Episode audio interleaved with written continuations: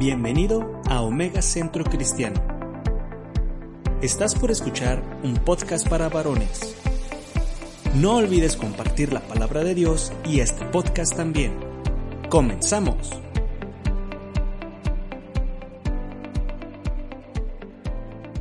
Bendiciones para todos. Eh, eh, siguiendo con los estudios del líder cristiano, eh, del varón de verdad, nos toca ver hoy el, el, varón que mantiene la paz y la unidad, o sea, basado ahí en el, la primera Timoteo 3.3, cuando dice que es necesario que el, el líder sea apacible sea apacible. Eh, el varón que mantiene la paz y la unidad para que tiene un propósito, para que no haya luchas, para que no haya conflictos entre dos o más partes. Eh, ¿qué, ¿qué, significa ¿verdad? lo que es ser apacible? Apacible. Y, y dice Timoteo, es necesario es necesario que el líder sea apacible, que sea manso, que sea agradable, eh, que sea tranquilo. Y aún la palabra manso viene de sosegado o sosegar, que significa también aplacar, pacificar, aquietar. Entonces, por eso dice, es necesario que el, el líder sea apacible, que, que tenga esta capacidad ¿verdad? De, de pacificar. Y el Señor Jesús nos lo decía ahí en el Evangelio de Mateo, capítulo 5, verso 9. Dice, bienaventurados los pacificadores, porque ellos serán llamados hijos de Dios. Eh, dichosos, ¿quiénes? Los pacificadores. Y aparte de ser dichosos, doblemente felices, pues aparte, dice él, va a llamarnos sus hijos, ser porque ellos serán llamados hijos de Dios, porque eh, así como Cristo vino a, a, unir, vino los corazones, los criterios, eh,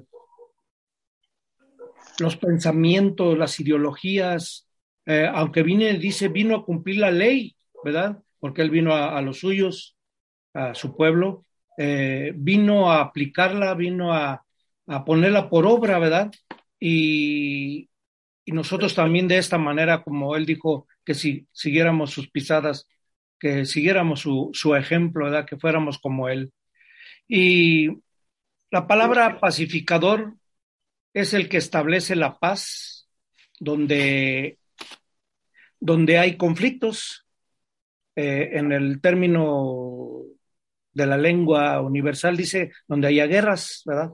Aquí estamos hablando de para no meternos en eso, no vamos a ir ahorita a Ucrania o a Rusia, a meternos a, crear la paz, que es de otra manera, es de otra manera que podemos orar, ¿verdad?, por, por esas situaciones. Pero el pacificador establece la paz donde hay conflictos. Llámese, llame los conflictos. El pacificador o los pacificadores son los que reconcilian a los que están en discordia ¿verdad? Donde no hay un acuerdo. Él es el que se encarga de reconciliar a ellos. A ese se le llama pacificador. Eh, el pacificador trata de que se hagan las paces, podemos decir. Él trata de que se hagan las paces. El pacificador trata de sosegar y aquietar las situaciones insensibles, turbadas o alteradas ese es el pacificador. Y, el Señor nos llamó, el que se dedica a esta obra, ¿verdad? Este ministerio, eh, bienaventurados los pacificadores, aparte de, como les decía, de llamarnos dichosos, eh, nos llama hijos. Ese es el Hijo de Dios. Entonces, eh, ese es el pacificador, el apacible, ¿verdad? Y en Romanos 12, capítulo 12, versos del 10 al 18, Aquí nos habla de, de, los deberes cristianos. Ahí el apóstol Pablo nos habla de, de los deberes cristianos, o sea, para todos, ¿verdad? Llámese líder o no sea líder, eh, es para todos los cristianos. Dice el versículo 10, ámense los unos a los otros con amor fraternal. Ámense los unos a los otros con amor fraternal. O sea, con amistad y afecto. Ámense con amistad y afecto. La amistad sabemos que en la definición es el afecto personal desinteresado. Esa es la amistad. Eh, ámense con compañerismo. Ámense con solidaridad. Eso es lo que, a lo que nos invita el apóstol Pablo, ¿verdad? Eh, y nos llama que es un deber de cada cristiano que nosotros nos amemos de esta manera con amor fraternal. Y el amor fraternal eh,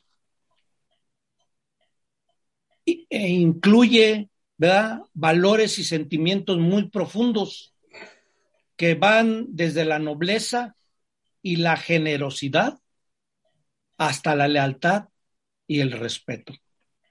Eso es lo que lleva eh, la amistad, el amor fraternal.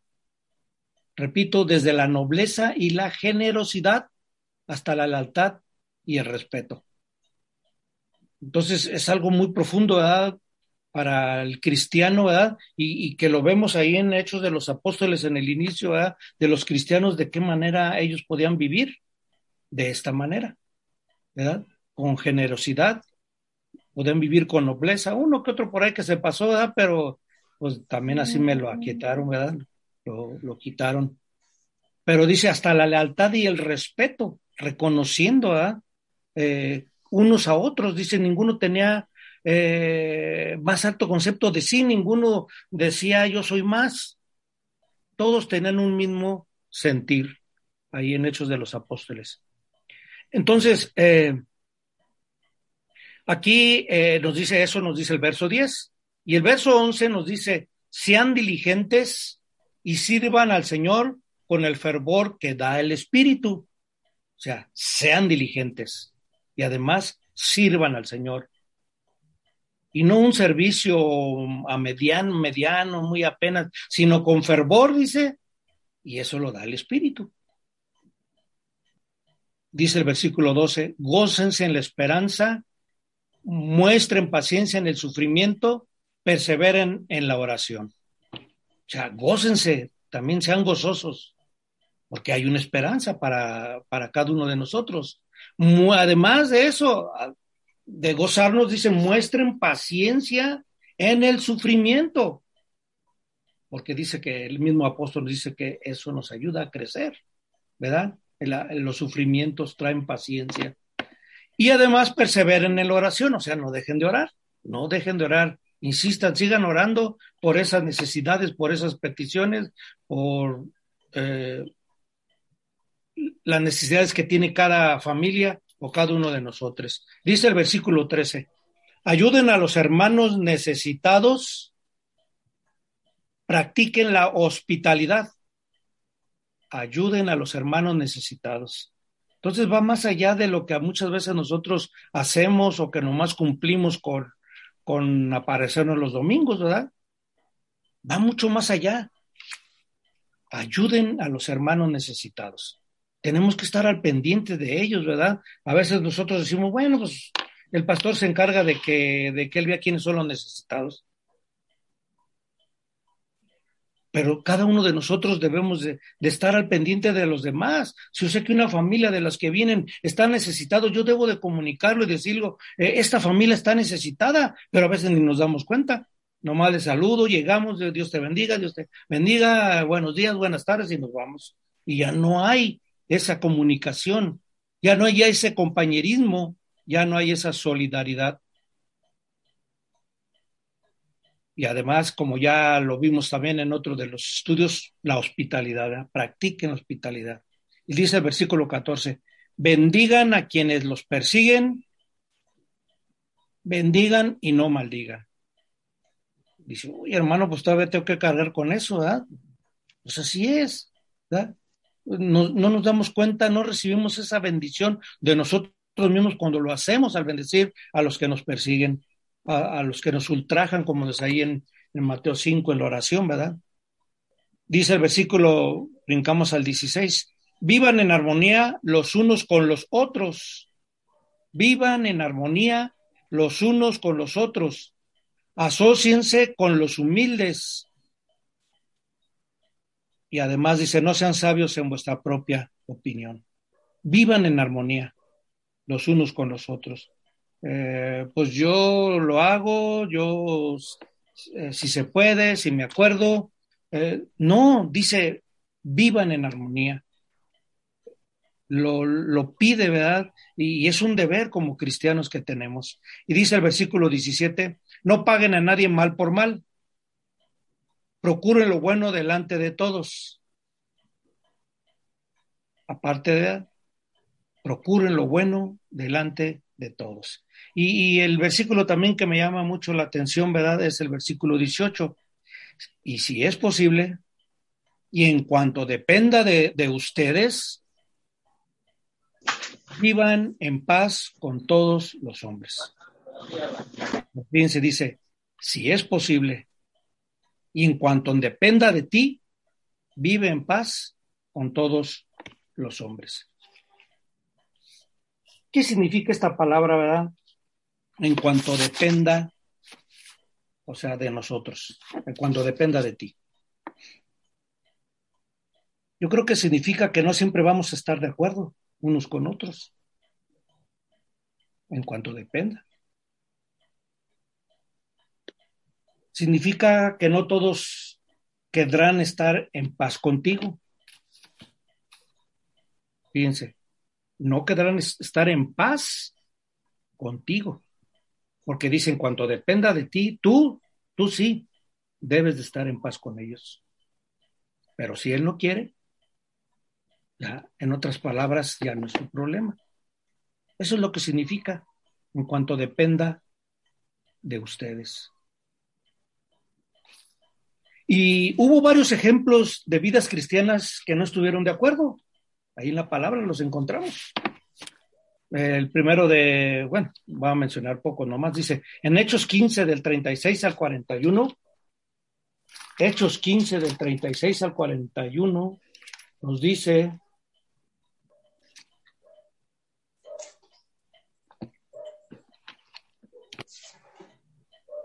en algún tiempo después, Pablo le dijo a Bernabé, volvamos a visitar a los creyentes en todas las ciudades en donde hemos anunciado la palabra del Señor y veamos cómo están. Pablo le dice a Bernabé, su compañero de viajes, donde formaron iglesias, donde compartieron la palabra donde no había, y dice, volvamos a visitar ahora ya a los creyentes, a los que fueron salvos, ¿verdad? Por, por el evangelio que ellos llevaron de Jesucristo. Y resulta que Bernabé quería llevar con ellos a Juan Marcos, pero Pablo no le pareció prudente llevarlo porque los había abandonado en Panfilia y no había seguido con ellos en el trabajo. O sea, en un momento dado, en otra de las visitas, eh, eh, Juan Marcos los dejó, dijo, no, yo no voy, yo, yo voy, yo voy para acá. Entonces ahora Bernabé se lo quería llevar y dice Pablo, no, no estoy de acuerdo. Entonces se produjo entre ellos un conflicto tan serio que acabaron por separarse del viaje, ¿verdad? Uno fue para un lado y otro fue para otro lado. Bernabé se llevó a Marcos y se embarcó rumbo a Chipre, mientras que Pablo escogió a Silas, después de que los hermanos lo, lo encomendaron a la gracia del Señor, Pablo partió y viajó, y viajó por Siria y Cilicia consolidando a las iglesias. Pues ahí hubo un desacuerdo entre Pablo y Bernabé. No siempre está uno de acuerdo.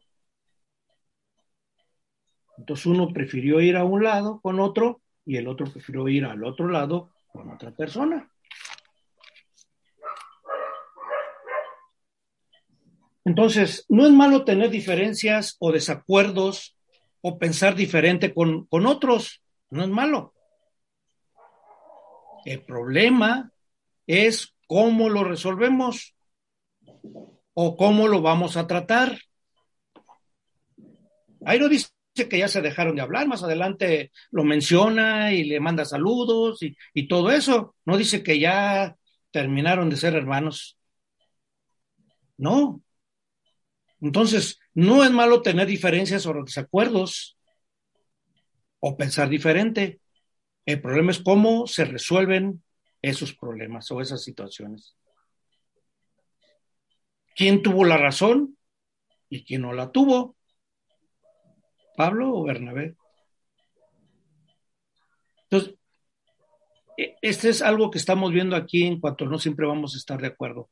Otro ejemplo es en Filipenses 4.2, donde mismo Pablo le dice a, a la iglesia ahí y les dice, ruego a Evodia y a Sintique que se pongan de acuerdo en el Señor. Eran dos hermanas en Cristo, no en la, la carne, ¿verdad? En Cristo. Y les dice, ruego que se pongan de acuerdo en el Señor. Y fíjense que su problema no era doctrinal. El problema que ellos tenían no era doctrinal, sino la forma en que cada uno, cada una, perdón, hacía las cosas o su forma de obrar. Ese era el problema. No lo hacían igual, de la misma manera. No servían de la misma manera o, el sentir que tenían de hacer las cosas. no era doctrinal, era su forma de hacer las cosas. Y aunque era un problema y además era un mal ejemplo de que no se ponen de acuerdo, el apóstol Pablo les pide que se pongan de acuerdo en el Señor. y se pónganse de acuerdo. Les ruego que se pongan de acuerdo. Los cristianos maduros deben resolver sus acuerdos y diferencias. Fíjense, los cristianos maduros debemos resolver los acuerdos, los desacuerdos y las diferencias. Y aquí la pregunta es, ¿Estamos preparados para ello? Muchas veces le hablamos a un hermano más, como dice aún la palabra Pablo, Pablo, débil o no muy maduro. Y tú te quieres poner de acuerdo y le quieres explicar o le dices cuál es la situación y él no está preparado para recibir esa información de tuya. Y a lo mejor lo haces enojar más o molestar más. No sé si me entienden esta parte. Entonces, debemos de estar preparados para ponernos de acuerdo en el Espíritu. Y por eso decía Pablo, en el Señor. ¿Puedo aceptar esa palabra? ¿Él va a aceptar esa palabra? Mismo Pablo le llamó, dice que muy fuertemente la atención a Pedro en una situación que tuvieron. Y dice que se la llamó muy fuertemente porque Pedro hacía unas cosas cuando estaban los gentiles, como que pasaba las cosas, bueno, son gentiles, ellos no, no, ya dijo que no se circunciden, que esto y que el otro, pero cuando estaba con los judíos y les decía que tenían que judaizarse, o sea, circuncidarse. Pues dice, es que no estás bien, Pedro. Y dice que le llamó muy fuertemente la atención aquí Pablo a Pedro, que, que Pedro fue uno de los apóstoles. Y Pablo fue después, no fue de los doce apóstoles. Y le llamó la atención muy fuertemente. Entonces, debemos estar preparados para resolver las diferencias o situaciones o conflictos entre los hermanos, porque les digo, no siempre vamos a estar de acuerdo. Otro ejemplo son en Marcos 3:17 los hijos del llamados del trueno. ¿Se acuerdan quiénes eran los hijos del trueno? Jacobo y Juan, llamados los hijos del trueno. Y les decían de esta manera porque tenían algo muy peculiar, ¿verdad? Ellos tenían un, temperamento muy fuerte. Tenían un temperamento muy fuerte que al grado que en una situación que fueron a pedir que eh, prepararan las cosas, pero a una ciudad, pero esta ciudad era de los samaritanos. Y dice que ellos no aceptaron preparar.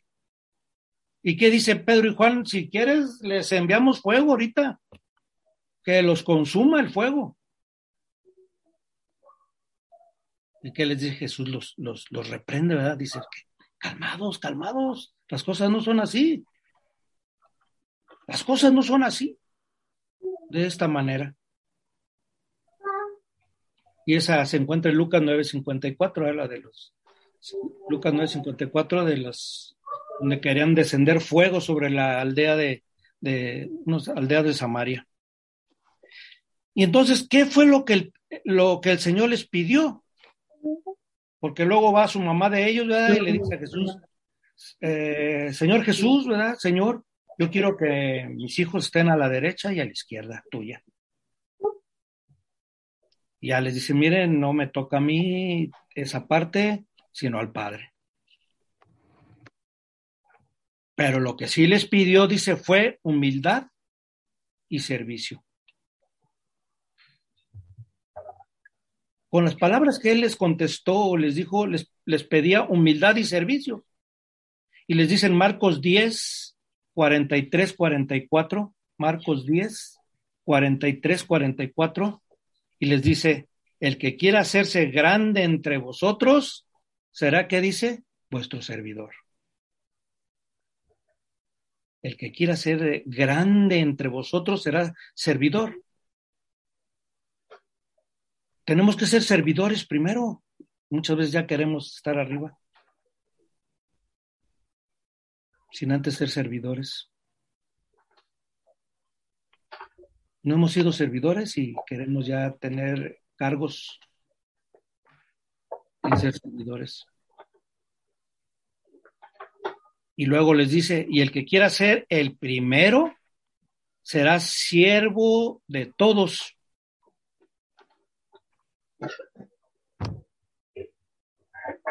El que quiera ser el primero será siervo de todos. Queremos estar en los mejores, queremos estar en los privilegios, queremos estar en, eh, en las cosas importantes, dice, tenemos que ser siervo de todos primero. Los queremos ser grandes, hay que servir primero. Ahí está la humildad. Queremos ser primeros, hay que ser siervo de todos. Ahí está el servicio humildad y servicio. Entonces, eso fue lo que les, contestó Jesús a los hijos del trueno, ¿eh? por su fuerte temperamento. Y luego vamos a ver cuál era la preocupación de Pablo a las iglesias también, ¿verdad? ¿Cuál era la preocupación de Pablo? Y él, él, él nos lo dice, ¿verdad? Ahí en Romanos 12, 16, Romanos 12, 16, dice, que fuéramos, su preocupación es que fuéramos unánimes entre nosotros, no altivos, no arrogantes. Vivamos en armonía los unos con los otros. Eso es lo que pedía Pablo a, las, a las iglesias. Unánimes entre nosotros y no altivos. O sea, en otras palabras, humildes que se solidaricen con los humildes, le dice en esa misma palabra, júntense, sean uno con los humildes, decía. Entonces, nosotros debemos de buscar estar en paz con todos. Me lo vuelve a decir Romanos 12, 18, ¿eh? en cuanto depende de vosotros. Nosotros debemos de procurar estar en paz con todos, ser apacibles. Y dice ahí en, el versículo 19 de Romanos 14, Romanos 14, 19. Así que sigamos lo que contribu contribuye a la paz y a la mutua edificación. En otras palabras, esforcémonos por promover todo lo que conduzca a la paz y a la mutua edificación. Esforcémonos. Eso es lo que pide el apóstol Pablo. Y como decía, en Cristo.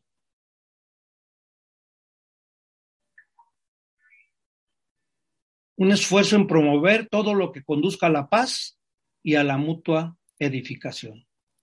Entonces, para todo el creyente, cuanto más da para, para un líder. Y luego, lo contrario de un hombre pacificador, pues es, el contencioso, ¿verdad? Lo contrario de un pacificador es el contencioso.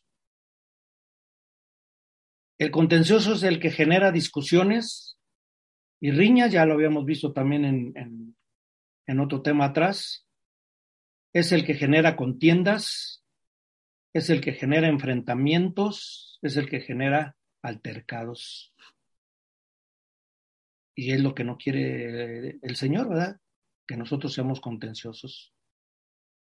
Una persona contenciosa es la que pelea, compite y polemiza con otros.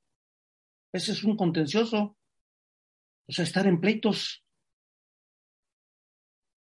Siempre está compitiendo por, por algo que a lo mejor no tiene él o que le hace sentir menos y, que empieza a crear problemas con otros. Esa es una persona contenciosa. Y, la pregunta es también, ¿por qué se hacen o por qué son contenciosos? Pues ya también ya lo habíamos visto, porque este tema lo vimos anteriormente. ¿eh? Pues primeramente por su naturaleza de pecado. Se hacen contenciosos por su naturaleza de pecado y eso está en Romanos 2, 3:23, cuando dice, por cuanto todos pecaron, estamos destituidos, o sea, por su naturaleza. La naturaleza de pecado. Que pudiera ser, pues, la principal, ¿verdad? La inicial, ¿verdad? Si hay pecado en nuestras vidas, pues por eso vamos a ser contenciosos. En, el siguiente serán por los malos ejemplos en el hogar, que también ya lo vimos, los malos ejemplos en el vecindario, los malos ejemplos en la escuela, los malos ejemplos con los amigos, etcétera. Como dice, ¿verdad? El dicho, la palabra, mira con quién andas y te diré quién eres. Los malos ejemplos son los que van a crear que seamos también contenciosos. Y los malos hábitos que son como resultado de los malos ejemplos, que fue lo que vivimos, decía la vez anterior que compartí con ustedes, qué vivimos en la infancia, qué vivimos aún en nuestra juventud, qué vivimos, o ahora que los que ya vinieron a Cristo ya mayores, ¿verdad? ¿Qué vivieron? ¿O qué están viviendo?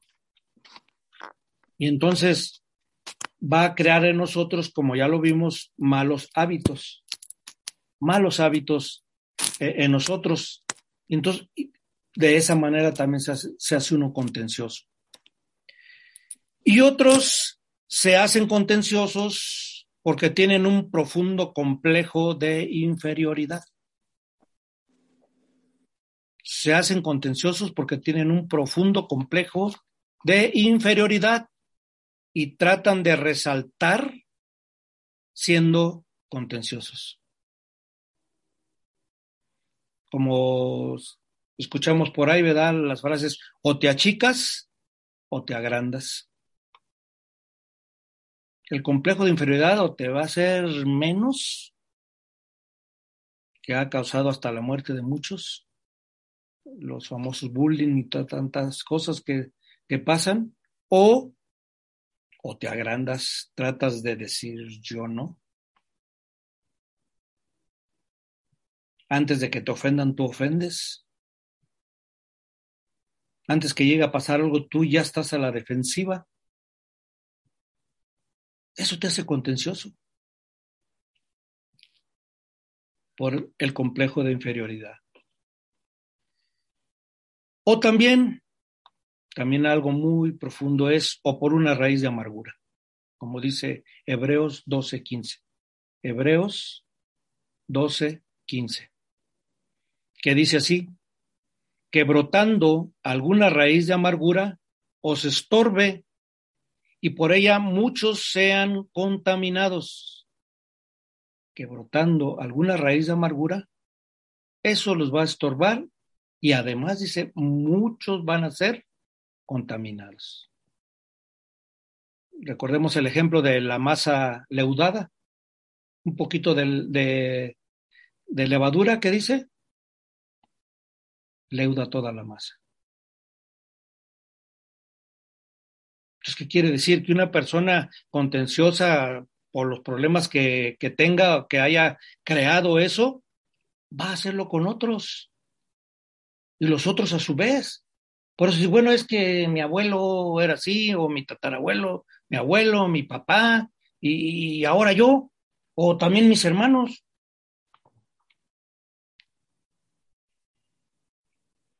Pareciera que, con eso queremos justificar cómo somos, ¿verdad? O cómo actuamos, o por qué actuamos de esa manera.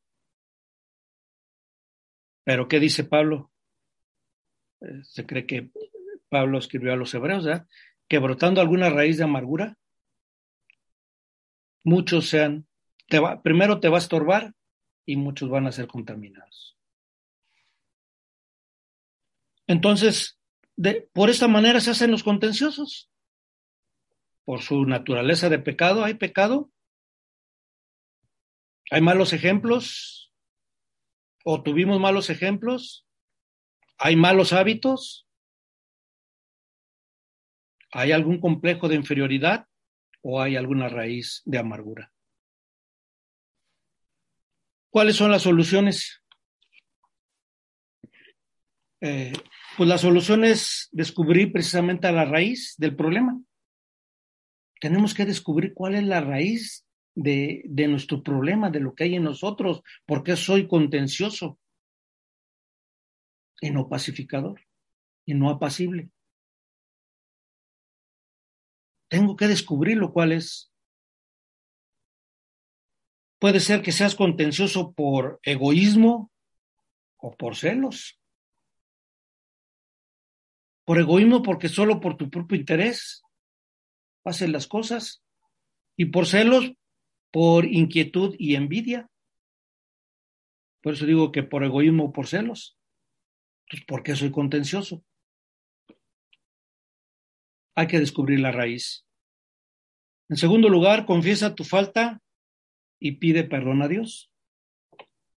Dice primera de Juan 1.9 que si confesamos nuestros pecados, él es fiel y justo para perdonar nuestros pecados y limpiarnos, ¿qué dice? De toda maldad. Si confesamos nuestros pecados. Les decía la vez pasada de un, la frase de un hermano, ¿por qué hago lo que hago? ¿Por qué hago estas cosas? ¿Por qué me irrito? ¿Por qué soy contencioso? Hay que buscar la raíz del problema, ¿por qué soy así? Así nací, así es mi familia, esa no es la solución. La solución está en Cristo y que lo confesemos y que pidamos perdón a Dios. Y en tercer lugar, confiese sus faltas a aquellos a quienes ha lastimado y pídales perdón.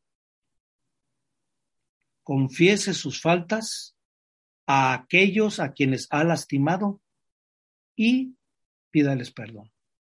Ese es el tercer lugar, para poder ser libres, para tener esa libertad. Y eso nos lo dice Santiago 5.16. Santiago 5.16, que dice, confesad vuestras ofensas unos a otros y orad unos por otros para que seáis sanados. Tal vez podemos decir, pues yo oro, hermano, yo oro por ti, yo oro por mi hermano, yo oro por pastor, yo oro por, uh, por los sugieres, yo, yo oro. Pero si hemos cometido alguna falta, sí tenemos que pedir perdón. Primeramente a Dios y luego a quienes hemos lastimado. Y, y de esta manera eh, Dios nos hace libres el Señor nos hace libres de otra atadura más, ¿verdad? Como les decía la, la vez pasada, de esas ataduras. Confesad vuestras ofensas unos a otros, es lo que significa. como les decía a ustedes, la administración.